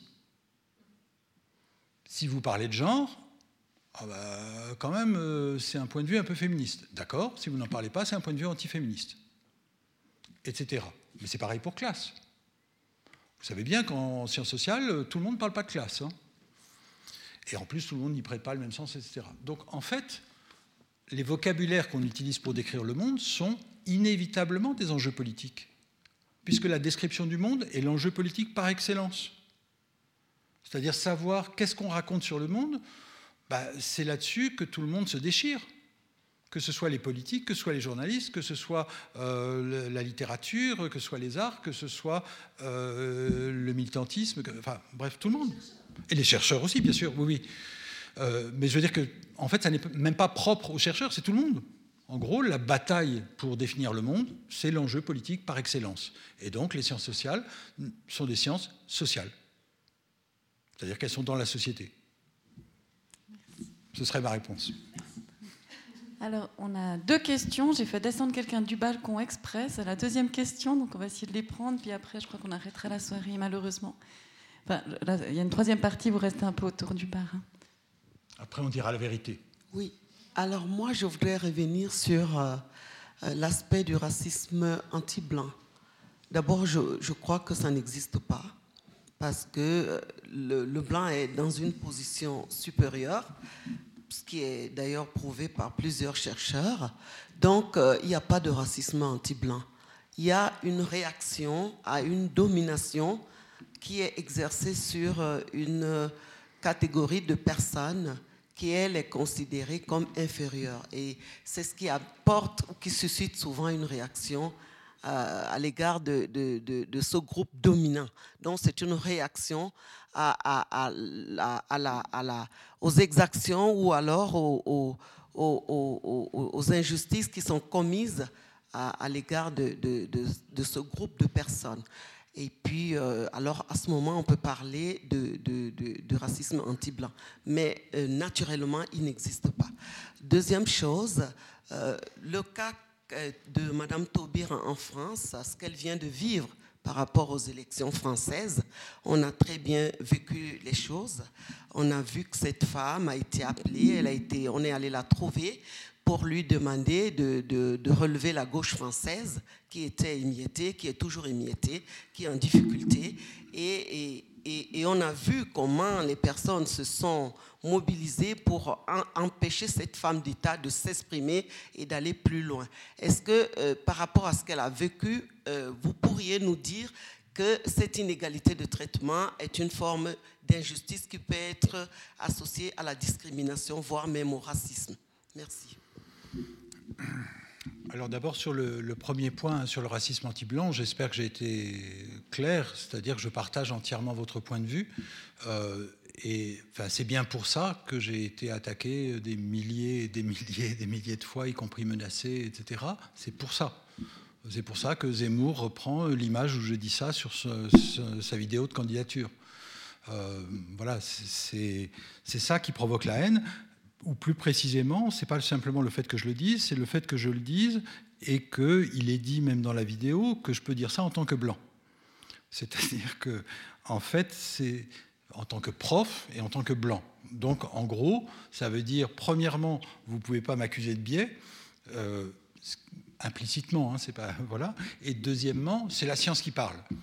Euh, et c'est ça qui rend les gens fous, euh, parce que au fond, ils ont envie de dire non, non, mais moi, je pense que parce que si, je ne dis pas que c'est mon opinion, je dis que ça n'existe pas pour les sciences sociales. Et ça, c'est un fait. enfin, encore une fois, les bases de données, ça sert à ça. Sur le deuxième point, sur Taubira, je pense que Taubira euh, a subi un racisme explicite à plusieurs moments dans sa vie, euh, en particulier puisque son nom est associé à deux lois. Euh, la loi de 2001 sur la commémoration euh, de l'esclavage, enfin, de, voilà, enfin, sur l'histoire de l'esclavage, sur la mémoire de l'esclavage. Je suis désolé, je ne trouve plus le terme de la loi, enfin, sur, sur cette histoire, bon, sur la reconnaissance de l'esclavage comme un crime contre l'humanité, etc.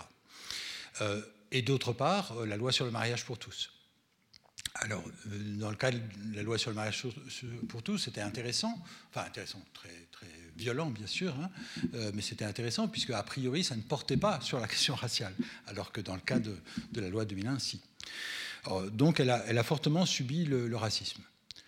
Euh, après, la bataille politique pendant la campagne présidentielle n'est tendre pour personne. Euh, donc c'est toujours compliqué de faire la part des choses. Par exemple, lorsque Ségolène Royal était candidate, il est clair qu'il y a eu du sexisme, mais il est clair aussi que le jeu politique n'est pas tendre. Donc il est difficile de faire la part des choses. Donc je ne pourrais pas dire qu'il n'y a pas de racisme là-dedans, mais le fait que ses concurrents ne voulaient pas d'elle n'est pas particulièrement raciste parce que ça aurait été une autre, ils n'en auraient pas voulu non plus. Mais je ne veux pas dire qu'il n'y ait pas de racisme parce que ce serait quand même surprenant que dans ce cas-là il n'y ait pas de racisme alors qu'il y en a eu de manière répétée, etc. Mais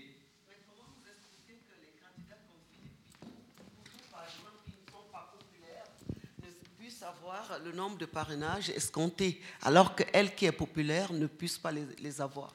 Comment vous expliquez ce fait? Bah, Parce qu'il euh, y a un parti politique.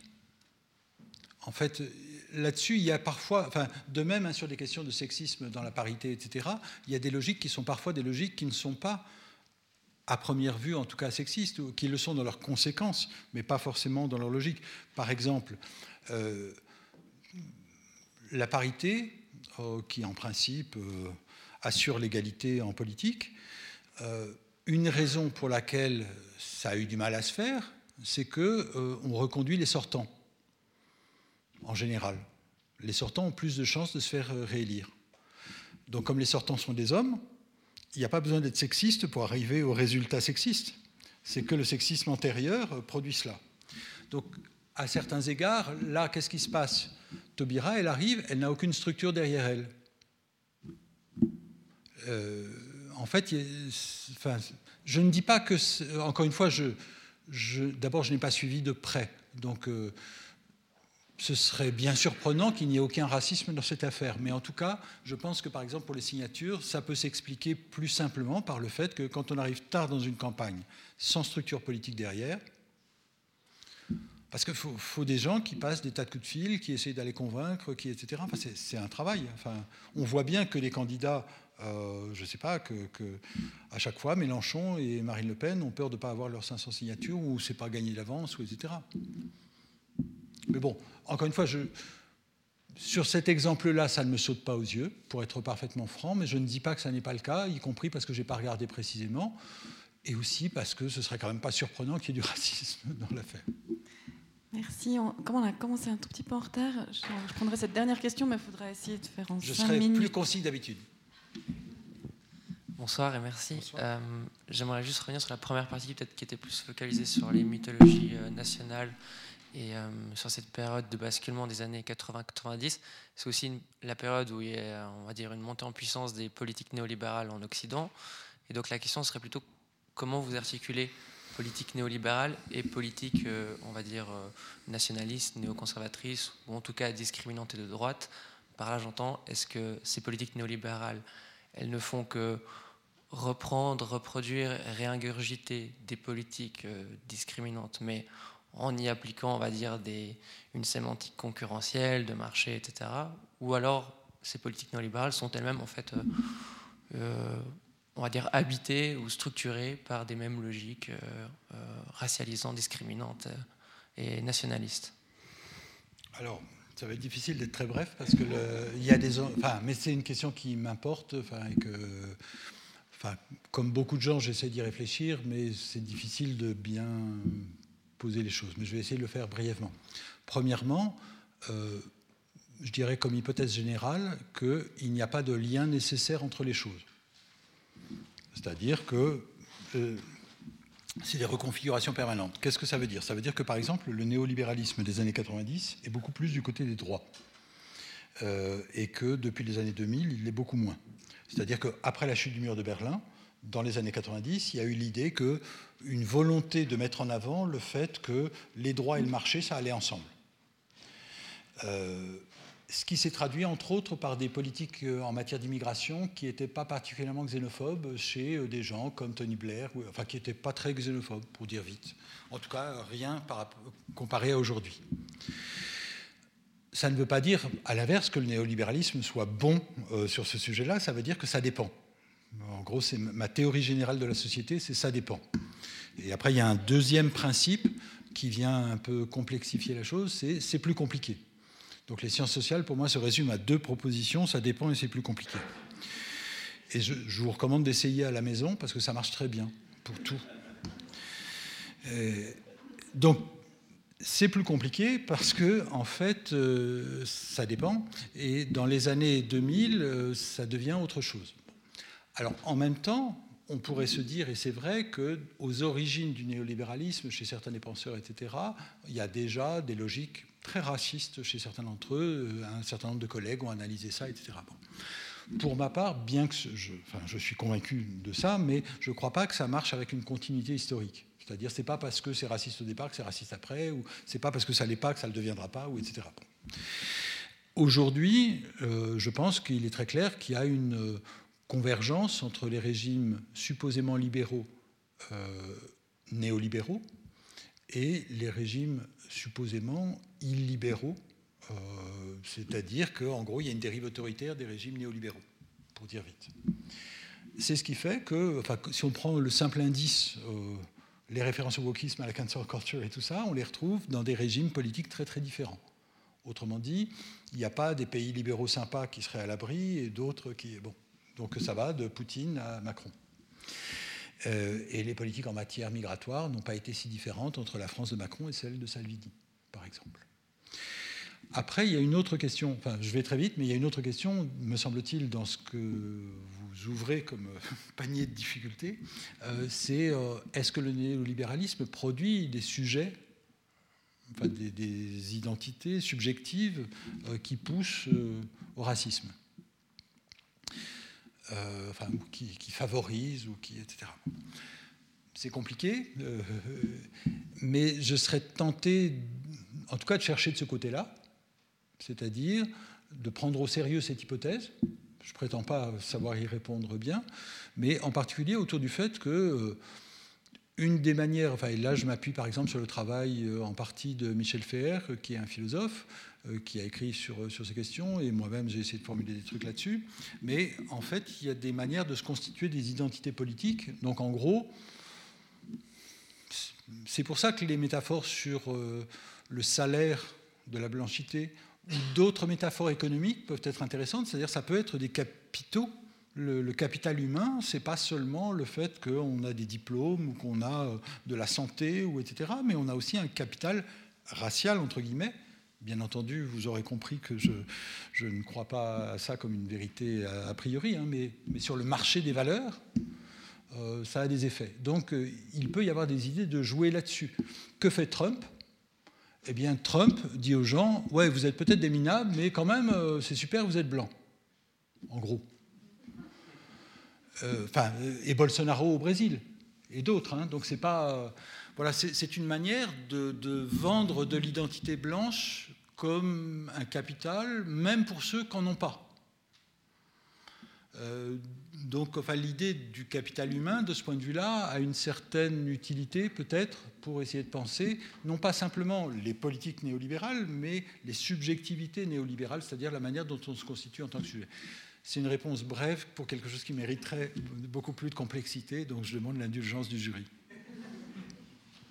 Merci encore infiniment. On va vous applaudir une nouvelle fois.